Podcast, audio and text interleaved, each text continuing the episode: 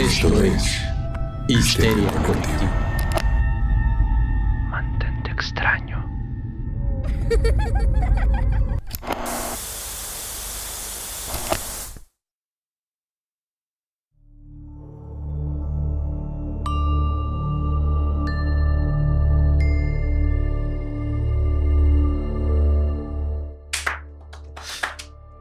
Los odio.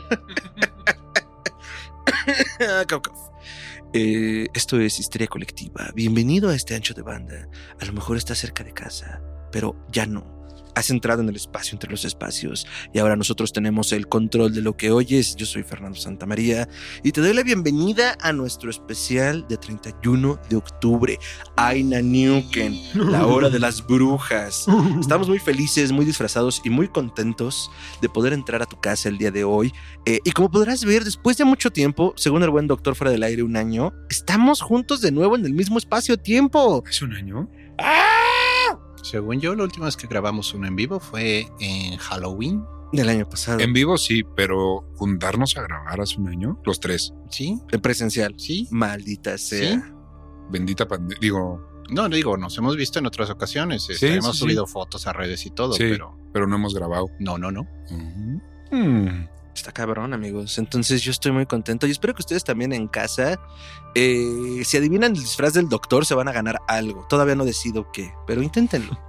Eh, y pues bueno, ya los conocen, a Ricardo Medina, o ¿Cómo mejor no? conocido como James P. Sullivan. James P. Sullivan.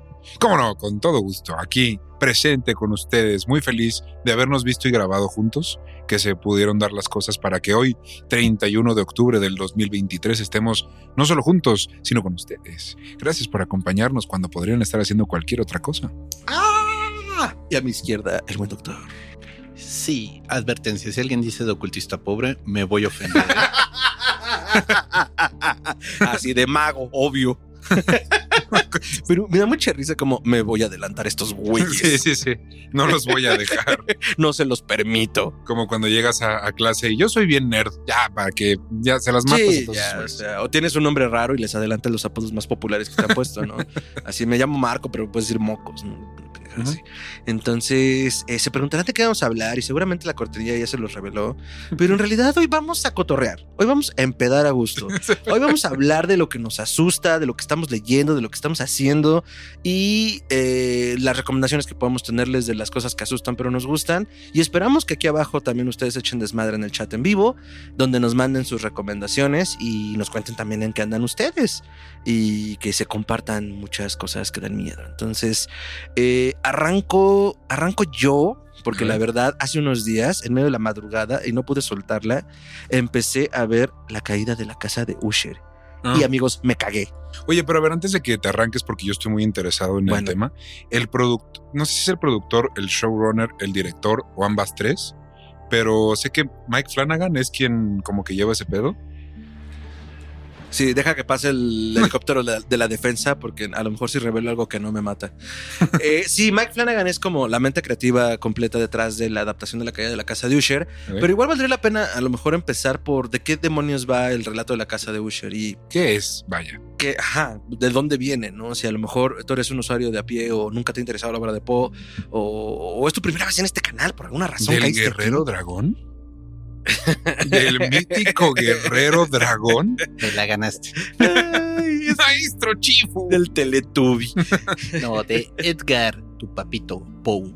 Güey, tú y él comparten cumpleaños, ¿no? Sí, y Janis Joplin y José Alfredo Jiménez. Uf, no mames, puro, puro hombre hermoso nació y mujer hermosa nació ese día. Fue un día hermoso. ese. Entonces, la caída de la casa de Usher es un relato, yo creo que, sin temor a equivocarme, es mi relato favorito de Edgar Allan Poe. Mm. Porque en el momento en el que lo leí, además creo que fue el primer relato que leí de él en inglés y posiblemente el primer relato de horror que leí en inglés, me dejó muy mal cuerpo, como toda esta relación de los hermanos Roderick y Madeleine Usher como dentro de la enfermedad y la casa como un personaje. Eh, es que iba a decir sin querer spoileárselos, pero no mames, tiene como 100 años el relato. pero bueno, eh, Postdata, todos se mueren al final. exacto. Ajá. Y, y la enfermedad de los Usher, que nunca queda muy claro qué es, eh, tiene que ver con eh, la ruina material de la casa. O sea, está ligado. Y O sea, va de una. Lo que yo sé, y lo sé de la serie, yo no he leído la Ajá. novela. Es un cuento. Ah, yo no he leído el cuento, pero lo que yo entiendo es que.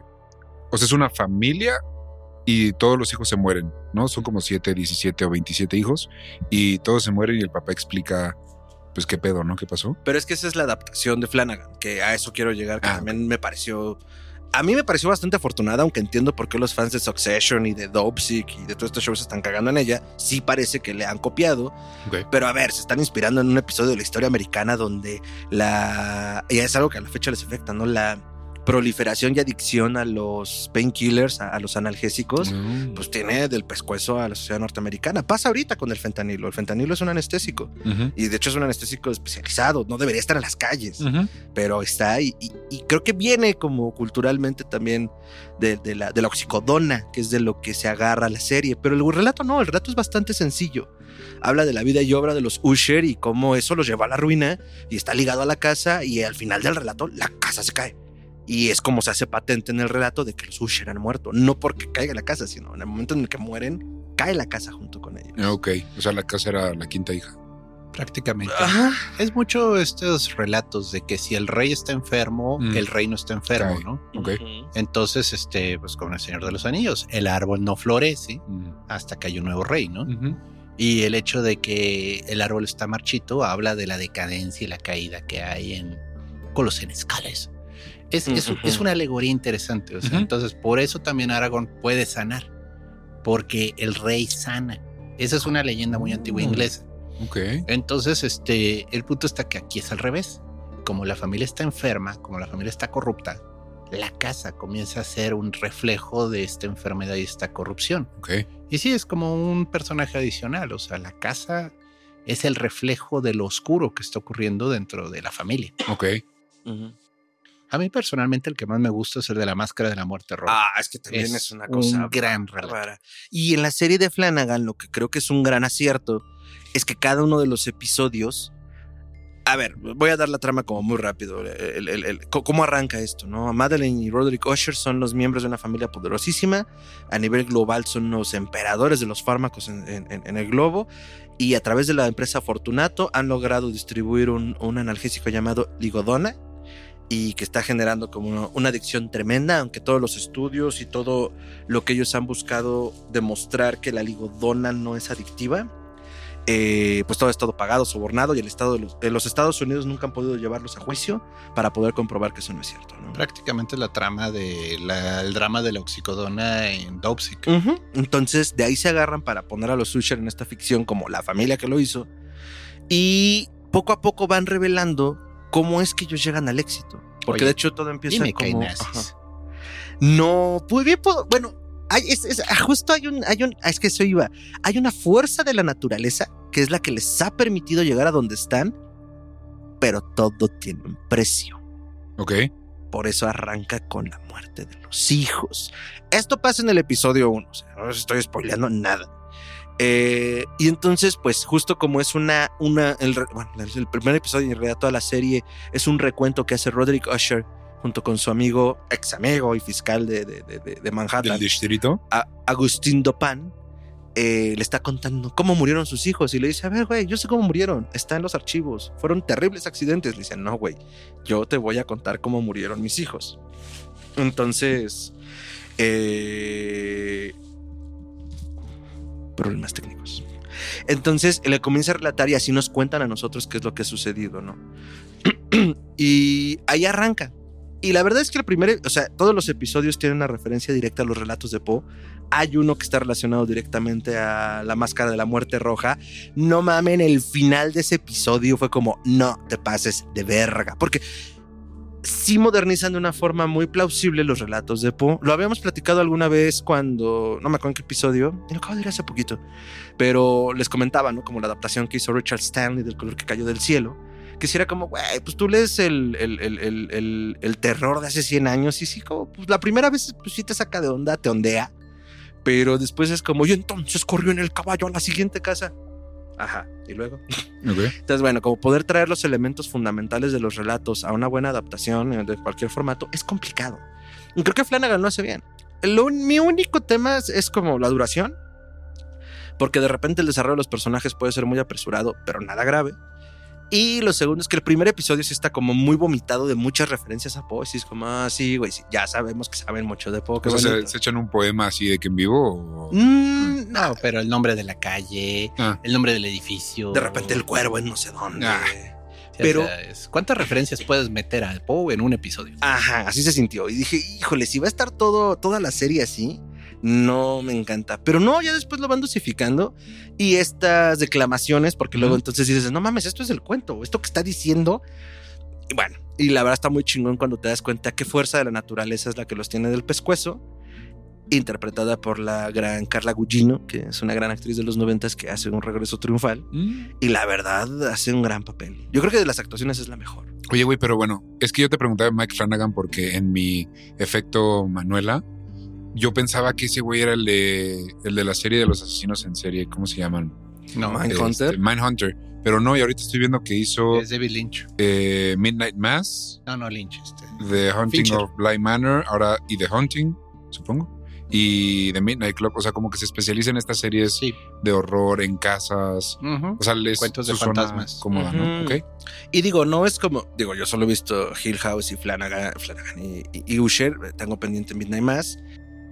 De lo que sé de Hill House o de lo que vi Hill House ahorita, sí siento que puede que no sea como el mejor Flanagan, pero tampoco es para zurrarse en él. Entonces, la verdad, siento que estas críticas como, "Ah, es que qué clase de Dope Sick Dark es este, Pues, güey, pues disfrútalo y ya, o sea, no es para tanto. La verdad, creo que lo, hizo, lo hicieron muy bien y son mis dos centavos para arrancar el programa, amigos. Si no la han visto, véanla y si todavía no la terminan, ¿qué esperan?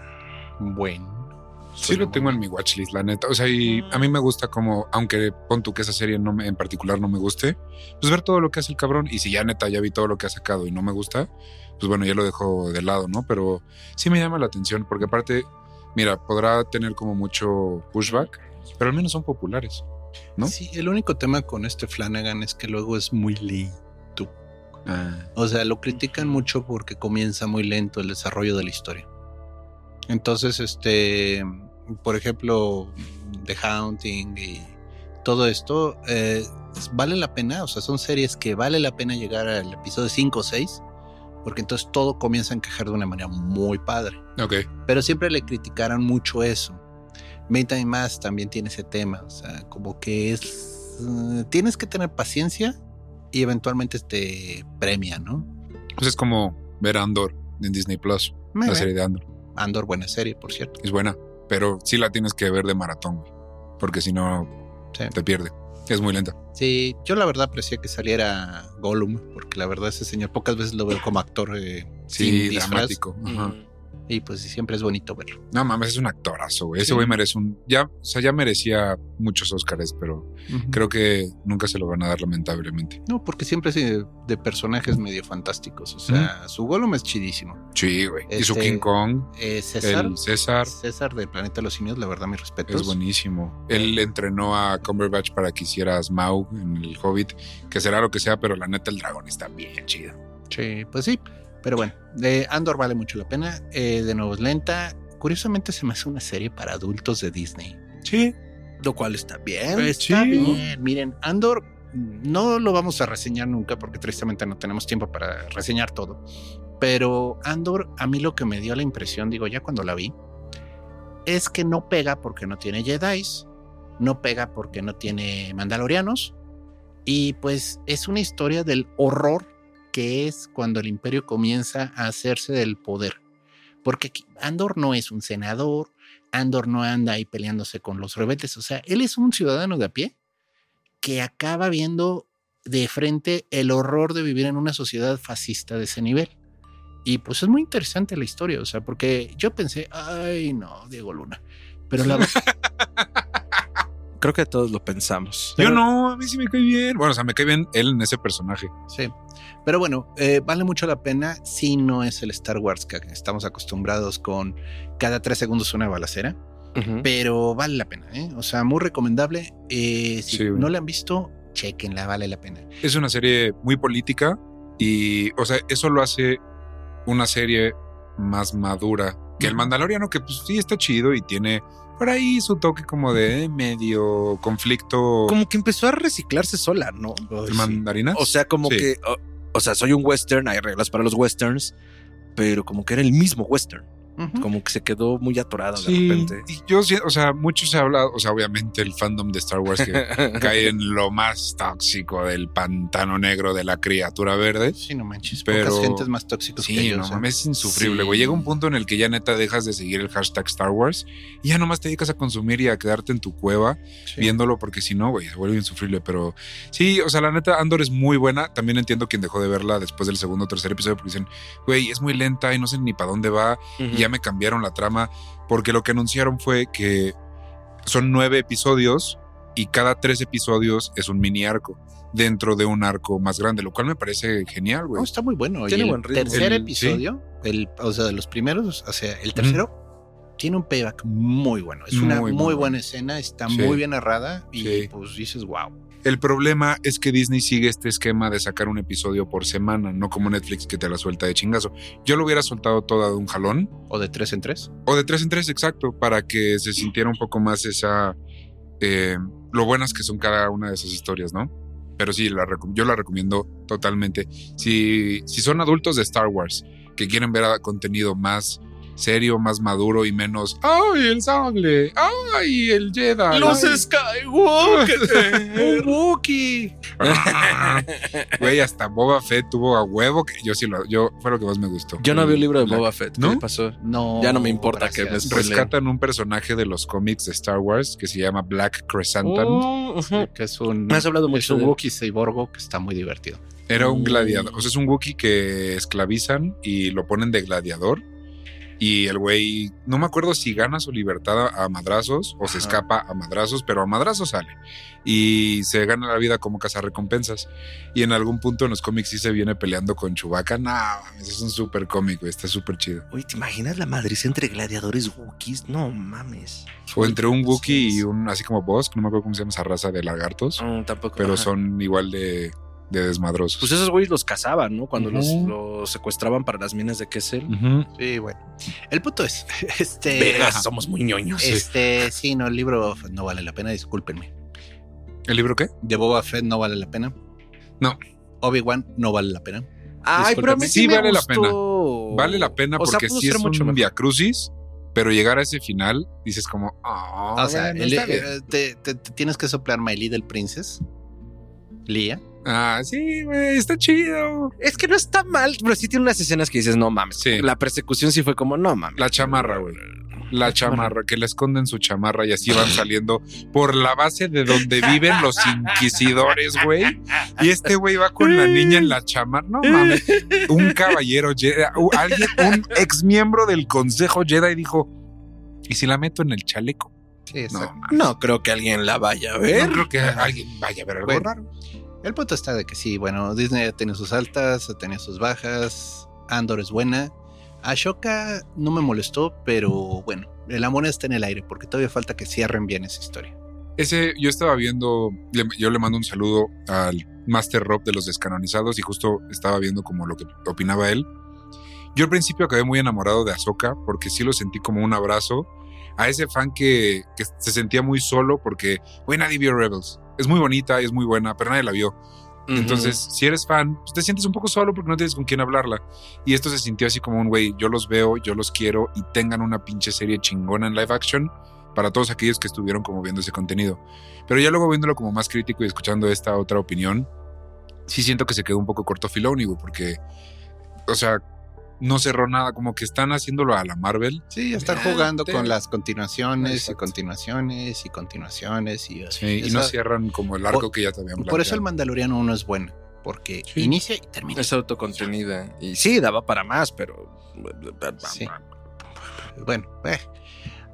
A mí me gustaría hablar, digo, porque actualmente no he visto ahora sí que, bueno, vimos Talk to Me, mis amigos y yo, pero no he podido ahora sí que ver algo nuevo en el cine. ¿Qué me tiene emocionado, no? Para A estas ver, fechas. Está bueno. Bueno, espero que esté buena, pero yo sí quiero ver la segunda parte de 30 monedas. Sí, sí promete, sí promete. Alex de la Iglesia, sabemos que nos ves. Bueno, pues sí, si nos ven Ven y platica con nosotros. aquí nuestro corazoncito de grandes fans. Eh, 30 monedas me tiene muy emocionado. Este, quiero, quiero ver lo nuevo que sacó Carpenter, esa miniserie de Suburban Ah, Dreams. sí. Ah, se ve buena. Y además, como buen hombre, como buen Carpenter, la musicalizó. Se ve interesante. O sea, yo, yo mínimo le quiero dar ese. Ujú. vamos Sí. a checarla, ¿no? Sí. Y, y bueno, pues este, todo lo que salió en Stitches, que se ve increíble. Ujú. El de donde habita la maldad me dejó con ganas de verla. Cuando acecha la maldad, ¿no? Cuando se echa la Whenever maldad. lurks. Sí. Eh, en este momento, si están viendo esto, a lo mejor se habrán dado cuenta de una cosa o dos. Sigue siendo un en vivo. Pero hoy se está estrenando y es la gala de Mórbido Film Fest 2023. Y en su inauguración están exhibiendo Thanksgiving, Día de Gracias, el regreso triunfal a la dirección del buen Eli Roth. Y eh, a lo que iba por, por- interrumpí el comentario del doctor por esto, porque a México, siendo una película argentina de circuito de género que triunfó en Sitges y que muy difícilmente va a tener apertura en el mercado latinoamericano, porque ya sabemos que así es.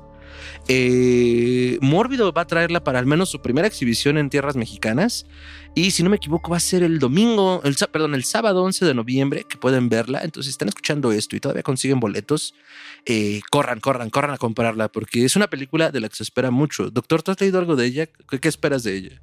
Pues es un horror rural. Se ve muy desquiciada, sin ser body horror ni de criaturas. Pero sí es una especie como de. Pues bueno, donde acecha la maldad. Entonces es como una especie de, de cuento muy en el campo, muy rural, de algo que está suelto, pero está corrompiendo y pervirtiendo todo alrededor. Y como que hay una familia de granjeros que pues están viviendo la situación. Haz de cuenta que es la bruja, pero en Argentina. Y se ve Mm. interesante. Vi el corto del avance eh, con el macho cabrío poniéndose el pedo al güey con la escopeta enfrente Ujú. y sí me sacó un susto. Órale. Eh, se ve interesante, vale la pena y llamó la atención en Stitches. Debe de estar interesante. También, bueno, pues viene la de Eli Roth de Thanksgiving, la cual nació de un gran chiste que se volvió realidad. Y que se han ido adaptando varias de ese chiste. Sí, sí, bueno, pues machete. Machete. Entonces, este. Ya, yo no me sé el contexto, güey. Ah, hay una, bueno, hicieron este Robert Rodríguez y Quentin Tarantino una especie de función doble que es precisamente Dead Proof y este, ay, ¿cómo se llama la otra? De ¿Grinder? No. la Sí. Greenhouse. Greenhouse. Entonces, eh, tú ibas al Grindr es cine. una app, maldita sea. Sí, no, hombre, y de bueno, ¿eh? No, ya te Ah, exhibiste. sí. Te acabas de De- desliz eh, freudiano. Sorbito. Pero bueno, el punto es que este la idea es que era como rememorar esas funciones dobles de cine B. Entonces, este, tú ibas al cine, a mí me tocó irla a ver al cine y fue muy agradable. Entonces te están pasando dos películas y al punto de que de repente en el mismo lente se mete un pelo y se les quema el rollo. Ah. Chingón. Y en medio de la proyección te pasaban cortos de otras películas de terror de la misma calaña, o sea, así de ese nivel. Entonces sale Machete como un anuncio. Y bueno, Machete se volvió una película que es muy graciosa. Ah, ok. Y también anuncian una de un slasher donde el asesino está vestido de pilgrim, así como de los del Día de Gracias, y está matando gente en el Día de Gracias. Haciendo burla un poco de Viernes 3 y todas Sí, esas, sí, ¿no? sí. Ah, ya, es un póster como de un peregrino con un hacha sangrienta. Ah, ya sé cuál es. Y entonces, pues se volvió realidad. Eli Roth, que hizo el, el trailer, hizo eh, ahora la película. Y la van a Ah. estrenar pronto, que también viene para este último festival y va a estar muy chido. Mentí, no es la, la gala del 31, pero es una gala el 4 de noviembre, sábado 4. Entonces, eh, sí, la verdad se espera. Eli Roth, yo siento, a mí me gusta lo que hace y, tiene como un buen historial en cuanto a slashers. ¿Qué más ha hecho? Este, Hostel. él hizo Hostal, una película que arruinó el turismo en todo un país. No, o sea, el, el chiste es que como tiene lugar en un hostal en Estonia, pues como que la banda en general se espantó un chingo, que yo no sé, güey, yo me espantaría solo por ver las noticias como, no sé, de tiroteos en escuelas, pero yo no hablo tiroteo escolar. Eh, pero, mm, o sea, el mercado estadounidense estaba muy asustado de cómo no mames, eso pasa en Estonia. Y al Ah, parecer sí hubo ahí un tema de, De tener turismo. que rescatar el turismo. No más. Yo no lo sé de cierto, tengo entendido que es un rumor, pero tampoco me sorprendería porque Ajá. nos espantamos bien fácil, como, ay, no, mira, ya ves lo que hicieron allá. Bueno, También Estonia. Estonia es un país precioso y tiene fama de una cosa. ¿De qué vampiros? Tiene las mujeres más hermosas de toda Europa. El doctor trae su data dura. No, no, en serio, o sea, es sabido, es una encuesta que se ha hecho varias veces en Europa Órale. y así como aquí decimos, ay, no, hombre, las venezolanas siempre ganan Miss Universo, las estonias son famosas. Mm. O sea, es el estereotipo del europeo, o sea, Ah, ok. Mira, no, no, no había pensado que salía de allí. es de ahí. Eh, lo único que sé de Estonia es que el invierno puede ser muy duro. Eh, pero sí, tiene hostal. Eh, lo que yo le tenía más en el radar, tiene varias. lo puedes recordar como el oso en Bastardo sin Gloria. O, o sea, es actor, es director, productor. O sea, el güey le hace a todo. Ah, Cayu, ya sé quién es. Tú ya lo ubicas por el oso, ¿no? Me cae re bien. Es un gran, bueno, a mí creo que es un gran tipo, no es que lo conozca, pero antes de esto, lo que yo tenía mucho en el radar que no he podido ver, él tiene un documental de la historia del terror Ah, es muy famoso. y entrevista a mucha bueno. gente, tiene como uno, do- dos o tres volúmenes. Si lo ven en Amazon, yo creo que es una muy buena compra. Y lo televisaron en Estados Unidos vía AMC y luego ya salió en Blu-ray y el güey está muy clavado en la textura. Entonces, la verdad, Thanksgiving se ve que promete un chingo. ¿no? O sea, sí es una buena película de homenaje. Ok. Es, Sí, un buen, ir es un a- buen tributo. A verla en noviembre, me imagino que sale, ¿no? Ujú, 4 de noviembre la van a estrenar aquí en Mórbido. Si va a tener corrida comercial o no es muy relativo. Esperemos que sí. Sí, yo, yo vi el póster en Cinemex. ¿En Cinemex? ¿De Thanksgiving? Sí, güey. Ah, pues qué chingón si va a tener corrida comercial. Sí. Qué buena onda. Pues sí, pues sí, tú que a ti te gustan esos slashers, probablemente va a ser un gran tributo. Yo jalo ir. Eli Roth luego le entra un poco al gore, ¿eh? Ok. Pero- o sea, va a haber pero más es- molezón. Es buen gore. Sí, Ok. es de, vaya, él rescata mucho este gore de los noventas. De que, pues sí, sí, sí hay sangre. O sea, sí salen los. O sea, no le da miedo mostrar no. el cerebro colgándole No, a alguien. No, pues es la, la trama de hostal, que asustó a muchos. O sea, la idea es que llegan estas personas a un hostal a hospedarse, pero en realidad el hostal es una operación encubierta para gente que disfruta torturar personas.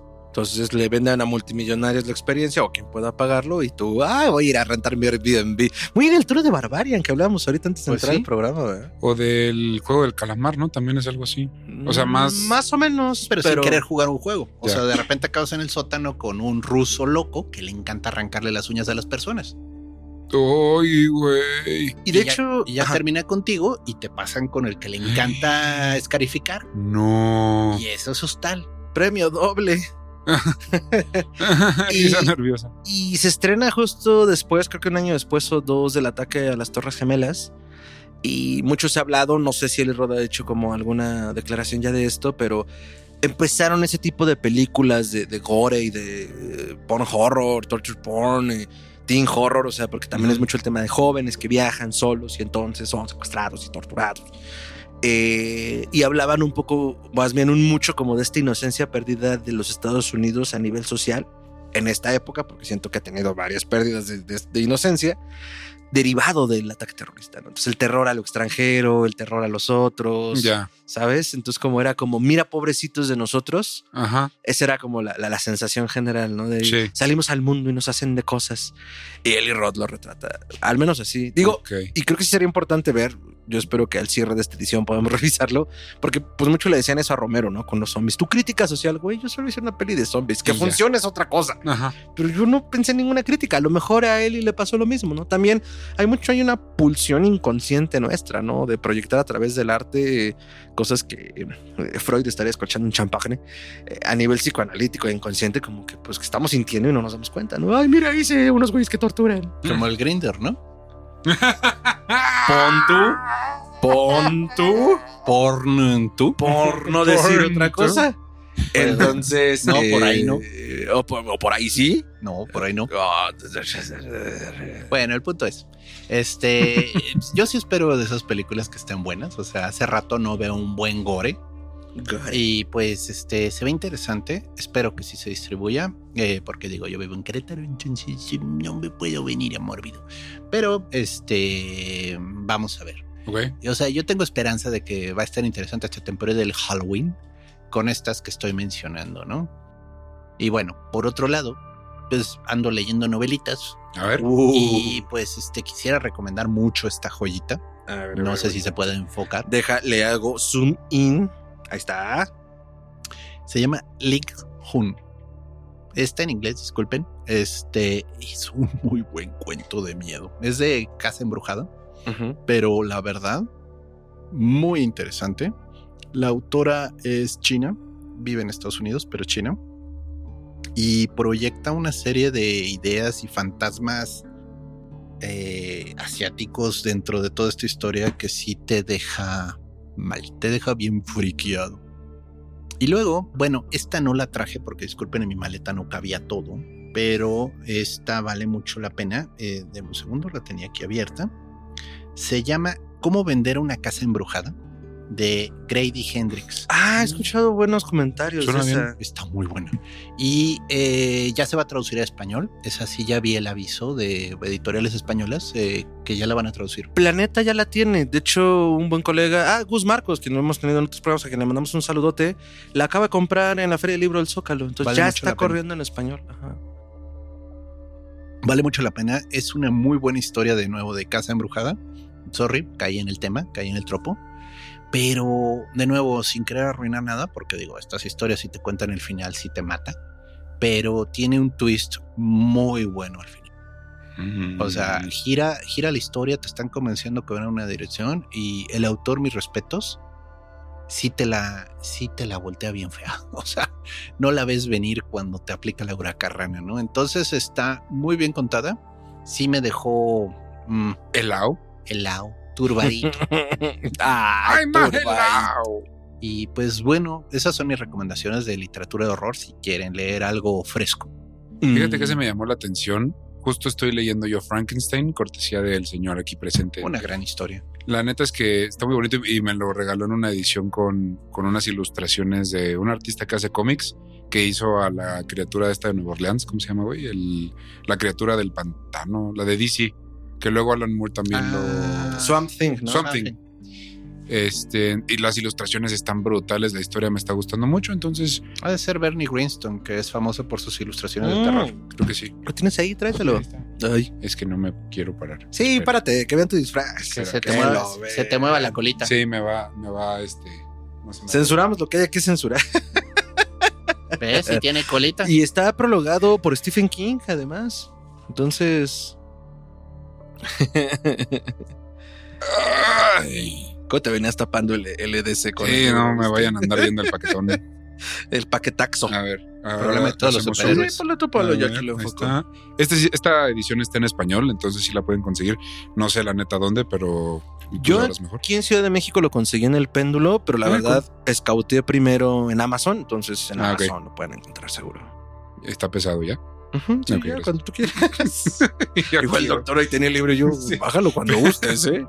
Este, la neta está, está muy bonito, sí lo recomiendo mucho el libro. O sea, el contenido de Mary Shelley me está gustando mucho también. Stephen King, por algún motivo, es muy gracioso. Yo no me lo imaginaba como un tipo tan gracioso. Es que es un gran señor, o sea, justo es como pensar en qué clase de monstruo escribe estas cosas. No, Y son viejitos, simpático de Maine. bien buena onda. Son gente decente. Pues es como. Junji Ito, ¿no? O sea, hinche japonés loco que te trauma con sus historias y el tipo es bien tranquilo. Hay un video de él en YouTube, si pueden, búsquenlo, donde reacciona ante gatos. Ah, ah, ya habíamos hablado Videos de de gatitos y, y le asusta un gato. Pero y dice, un chingo. ay, me asustó mucho este gato. Ah. Tú, "Ay, cosita. procede a ser un monstruo inspirado en ese gato, ¿no? Es que eh, nuestra amiga y gran colega y amiga de casa, Amaranta, a quien le mandamos también un saludote, en algún momento platicando, ella decía, es que creo que ella comentaba que la verbalización como estos pensamientos intrusivos es sano, o sea, sí es como el poder expelerlo, no a que solo se reprima. Sí, tiene más Entonces, catarsis. Ajá, es una catarsis. Entonces, pues sí, o sea, la gente, eh, digo, generalizar nunca es bueno, pero en el sentido de lo que decíamos de King y de Junjito, pues cuando puedes darle salida de alguna forma a un pensamiento de esa naturaleza, pues claro que descansa el alma y el cerebro y la mente, ¿no? Es Y más si no tienes tengo- una mente retorcida como esos güeyes, pues si no es mames. que Stephen King sí no te pasa. ¿Qué hicieron? ¿Qué? ¿Las cloacas? Stephen, tienen 13 años. Hay un tiktokero, no me acuerdo ahorita ¿Qué el nombre. galleta, Les qué? fallo. Y hace como justo dramatizaciones de lo que podrían decir los editores de ciertos escritores. Y tiene varios de King que a mí me hacen mearme de risa. Ah, muy bien, excelente. Ya terminaste la novela. Mira, para la siguiente entrega, ¿cómo que ya tienes otra? Entonces, de todo, de todo eso, ¿qué hicieron? ¿Qué? ¿Dónde y para qué? ¿Seguro que el ritual no puede ser diferente? ¿Cuántos años tenían? Esto es muy sí, divertido. esa escena es muy discutible. Digo, la lee uno de adolescente y dice, ok, pero la lees de adulto y dices, Huh. Para quien no sepa de qué hablamos, estamos hablando cuando el Club de los Perdedores en la novela de Eso eh, refuerzan Eso? la amistad. sí, para poder vencer a Pennywise. Entre todos, contra todos. Entonces, bueno. Como solo los terror. espartanos hacían entre ellos. Con Eh, sus cuadritos pintados con spray.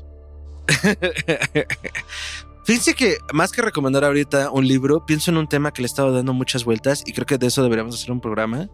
Eh, ilusionismo, mesmerismo y todo lo que se da a principios del siglo XX y finales de la época victoriana, consecuencia de pues un poco las entreguerras y también las guerras de finales del siglo XIX, cuando tratamos de contactar al mundo de los muertos. bueno, ya hablamos de espiritismo. O sea, sí, pero como también pienso en todo el fenómeno del entretenimiento que sucedió. ¿Sabes también que es muy interesante? Y Mm. digo, ya se ha hablado en otro programa que fue nuestro antecesor, las psicofonías. Porque las grabaciones espirituales, créanme, fue un tema bien interesante. Se metieron mucho en eso. ¿Qué pasó? ¿Te da culo? No quiero. Culo si no. Sí, güey. Es que. Eh, no vamos a proyectar ninguna, solo vamos a hablar del tema. ¿no? Híjole, yo que- sí tengo como unas 12 No. bien escogidas. Porque Luis Iglesias, a quien le mandamos un saludo, voy a comprar una pantalla Sí, para que cuando diga esto salga un anuncio bien bonito. Saludos a nuestros amigos. Y me ha invitado a, a- a Enigmas sin resolver, un podcast eh, de Euforia Podcast, que es un podcast de Univision, eh, a hablar de las psicofonías. Entonces, como en esta exploración de, bueno, sí, o sea, yo veía a Jaime Maussan y, y escuchabas la radio, pero la verdad es que tenía ya como un buen rato sin explorar como qué hay en la red y me puse a escucharlas y ¡ay, perro! Aina Newken. ¡Ay, Naniuken! Digo, vivimos en una época y es mucho de lo que hablo en los episodios.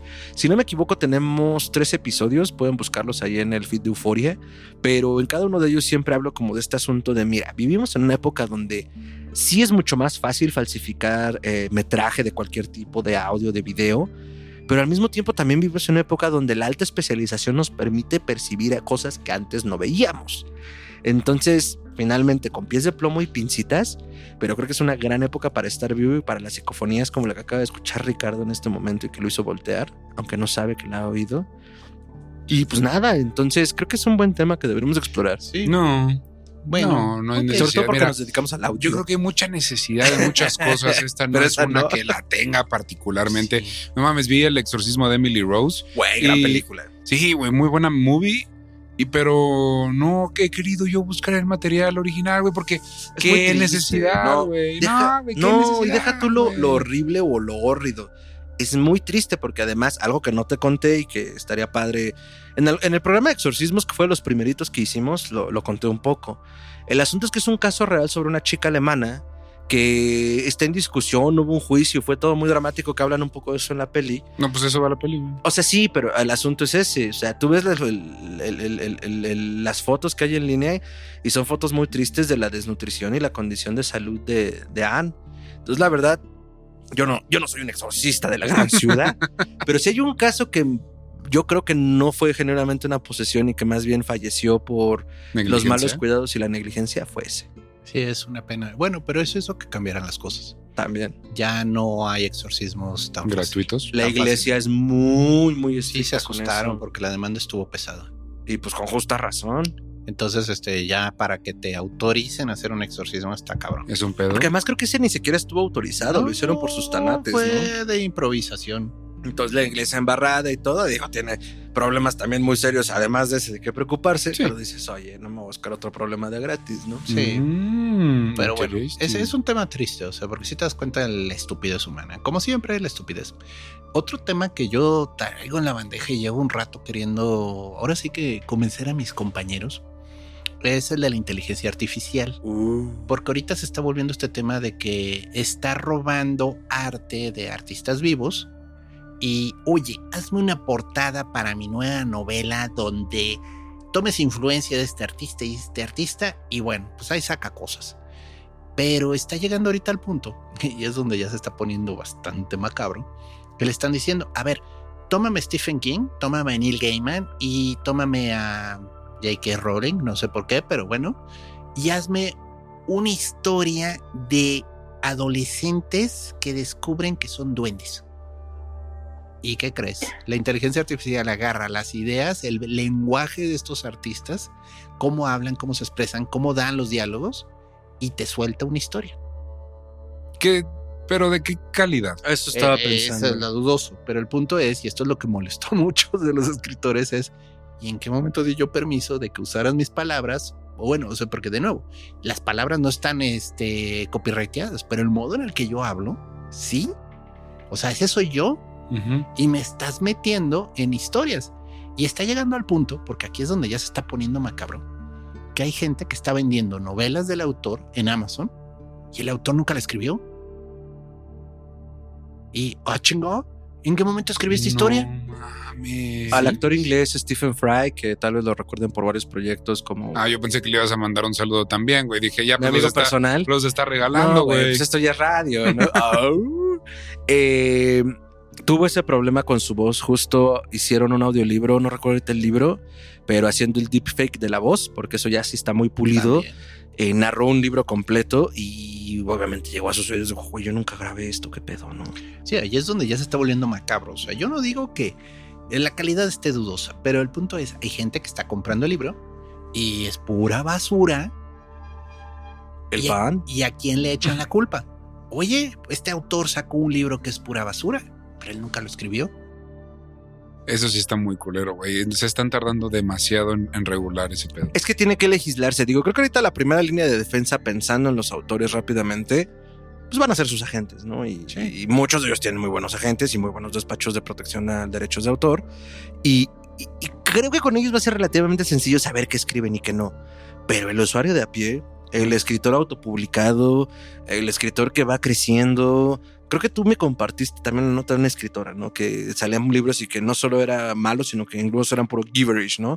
y con todo este rollo y algoritmos los posicionaban como número uno de ventas de Ana, no sé qué, ¿no? Y, güey, yo nunca escribí eso, tengo dos libros. Exacto. Sí, o sea, vaya, Ahí es es, donde está es el un tema tema. del que podemos hablar. Ya tenemos un episodio de inteligencia artificial, pero sería interesante hablar un poco del tema. Sí, porque Fue aparte... nuestro segundo episodio. No, deja tú. Estábamos, estábamos sentados igual, nomás que tú estabas de mi lado derecho. Tú estabas acá, pero estábamos en Ajá, la cámara estaba como allá atrás. Ajá. Güey, qué tiempos aquellos. Y el otro del que yo quisiera ver si podemos, digo, y también Diabolismo en Francia. Lo sé, fan, tú nos estás viendo. Güey, aparte nos acaba de comentar como de Soy yo. gran episodio. Yo soy el del diabolismo en Francia. Te queremos ¿Para mucho. Te queremos Ya en serio. en eso, Se va a en hacer en, serio. Pero es que, mira, entendamos. No quiero sacar la entrada de Wikipedia. Claro. Entonces, tengo Sí. dos, tres libros en mi a ver que necesito estudiar para poder hacer un programa decente. Es eso lo que está pasando. ¿va? No, no, es que está interesante el tema. De veras vale la pena, pero sí ténganme paciencia. Ahora, Eh. El otro es, y está bien triste, es la crisis de la gente en Estados Unidos que se está quedando sin casa. Mm. Cómo cada vez es más difícil adquirir una casa. Ni siquiera tuya, en renta, en renta. Entonces, este, y es toda esta ficción de que los que están sin casa son vagos, drogadictos, ¿no? Muchas veces gente que trabaja, viven en su coche y en la mañana van a dar clases a la escuela. O van incluso a. No, no sé, yo me acuerdo que cuando empezó todo esto era una cosa mucho de California, por todo el rollo de las startups y no sé, voy a decir, a lo mejor estoy mal, pero a mí yo me acuerdo que era así, ¿no? Como el desarrollador fulanito de software de Google vive en su coche, ¿no? Porque no se puede pagar una con un sueldo de Google, no se puede pagar una renta en San Francisco. No, es que está pasando, pero de nuevo, es un reflejo de a dónde vamos. O sea, por eso me interesa el tema. Ese horror que tienen ahorita las generaciones nuevas. De no poder adquirir una casa. que tiene que tenemos O sea, es que- y ahorita ustedes están bien. Dele 10, 15 años y van a ver cómo está peor la cosa. compramos tierra. Pero bueno, el punto es ese, o sea, ese es un miedo y aquí nos gusta hablar luego de los temores del que no hemos hablado. Sí. El miedo de no tener hogar, de no tener un techo. Miedo a la economía. Miedo al SAT. Pues es que sí, o sea, el horror social en muchos sentidos, habla- o sea, es eso, digo, primero, o sea, como primera línea es el rechazo de tus coetáneos, de tus congéneres, de tu comunidad, y de ahí le puedes ir desagregando, o sea, esa violencia, la arquitectura brutalista, el- si Oh, no están sí. familiarizados con el término, la más No. común es tener, um, Que las bancas no te puedas dormir en ellas. o sea, Ah, que sean ya. cómodas para sentarte un rato, pero no te ya. puedas acostar allí. Ya. Sí, o que debajo de los puentes ponen como pinchos Para no que no se duerma. para que no se duerma la gente. O sea, eso es arquitectura agresiva y es. Nomás le están dando ideas a Sandra Cuevas ustedes, ¿eh? Ah, no, seguro Sandra, Sandra Cuevas. Saludos a Sandra Cuevas. Ojalá no, estés ¿cuál oyendo saludo? esto. Chingas a tu madre. Chingas a tu madre seis veces y cada que respire tu madre. Sí, a eso iba. Eh, seguro lo sabe, ¿eh? por eso hace lo que hace, por eso blanquea la Cuauhtémoc. Eh, pero el punto es ese, o sea, algo que, hablábamos de la catarsis hace ratito, ¿no? Pues hacer catarsis a través de estos relatos, estas novelas, estos tropos, pues viene de una problemática muy real, ¿no? Entonces hay, hay que ir desagregando el horror social como en diferentes tropos, porque estos temas que has tocado creo que es importante que exploremos y veamos quién escribe o no, porque también podría ser que no, y, y eso hablaría de, de- de- de- de que un poco ignoramos como socialmente el síntoma, pero no creo. O sea, la verdad es que en cualquier lado yo creo que vayas, va a haber mínimo un autor que te diga, pues yo escribí esto porque todo de la chingada. Pues ya yo- estamos hasta teniendo relatos pandémicos. Yo Ajá. ubico, por ejemplo, a Cliff Barker, el relato con el que comenzó Candyman, Ah, sí. está basado mucho en este tipo de no tener casa, o sea, el homeless, el que vive en guetos. Es muy buena narración. De hecho, tú acabas de ver la de Hellraiser, ¿no? Sí, no seas mamón. Ah, no es que aparte, güey, yo me he contenido, pero yo llevo como 16 pinches películas de horror en lo que va de octubre. No, pues Ah, bueno, ya es dale, 31 eso de octubre. venimos. ¿Cuál, Ya. te, cuál te llenó? ¿Cuál te hiciste así sentir tu estomaguito hacer? Esa, güey. Hell- o sea, Hellraiser sin pedo. También el. La. Fuck, este, Jane Doe. Ah, la Estuve a dos de autopsia cagarla. de Jane Doe. Gracias. Doe. Es que, güey, Buena película. Tres No veces mames. seguidas la cagué con el nombre y no lo iba a hacer en vivo. Este, la autopsia de Jane Doe. Esas dos, ese y Hellraiser me, me, sí, me, sí me hicieron así como. ah. Este, pero güey, la lista es larga. Hellraiser, eh, no sabía qué esperar. O sea, porque yo pensé que era solo como un slasher. Torture porn. Ajá. Y, y como que, como se hizo tan famoso este güey, que ni siquiera es el protagonista, el pinche. No, Ajá. solo aparece de repente. Es uno de ellos y ya, pero a mí sí me hizo mucho más creepy, por ejemplo, el güey de los lentes o el güey que, o sea, todos esos monos están bien feos, güey. Y es una película bien, bien extraña, bien rara, bien grotesca y está what the fuck. what Es the Cliff fuck. Barker. O sea, Cliff Barker fue un autor que marcó muchísimo la generación del horror en los noventas. Desde, por así decirlo, Stephen King fue el padre, pero Cliff Barker la continuó. Ok. Pero, híjole, es que Cliff Barker sí está bien dañadito el señor. O sea, es unas justificaciones del dolor y a través del dolor encontrar la trascendencia que si dices, men. Y o está sea, interesante, güey, también eh, porque no es te dieron como abrazos de niño, ¿verdad? Eso, o sea, Como que pedo también como hay un de. pedo de una pulsión sexual muy dura ahí, y ¿no? de drogas. O sea, se ve que es el tema de la muertes por drogas, por drogadicción, la búsqueda del placer a través de la química. Es Mm. esta búsqueda del placer sintético, de inventar nuevas formas de placer, Sí. que es muy de esa sociedad de los noventas, o sea, que se estaban metiendo hasta el polvo de limpiar de la cocina, o sea, para descubrir nuevos placeres. Sí, pero, pero Cliff Barker lo narra de una manera increíble y la caja, el Lament Configuration, no mamen con esa cosa. O sea, digo, el Necronomicon da miedo. El Lament Configuration es qué pedo con el rompecabezas del infierno. O sea, Está culero, güey. Está culero. Y, pero sí se me interesante eso, ¿no? Como de te vamos a torturar, pero al mismo tiempo, o sea, vas a sentir el mismo nivel de placer que de dolor. Pero yo nomás veía como unos ganchos le arrancaban piel y pedazos del cuerpo. Es como, güey, ¿qué placer puede haber en eso? O acabando de dar una coca. No sé, güey. O sea, como que eso está medio extraño. Pero sí me sacó un chingo de pedo esa movie.